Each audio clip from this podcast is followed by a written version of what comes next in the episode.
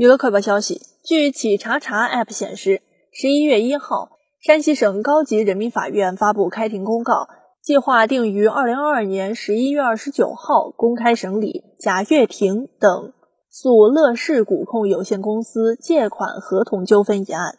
法律诉讼信息显示乐视股控有限公司目前已公开涉及借款合同纠纷裁判文书共计十四件涉案金额超亿元。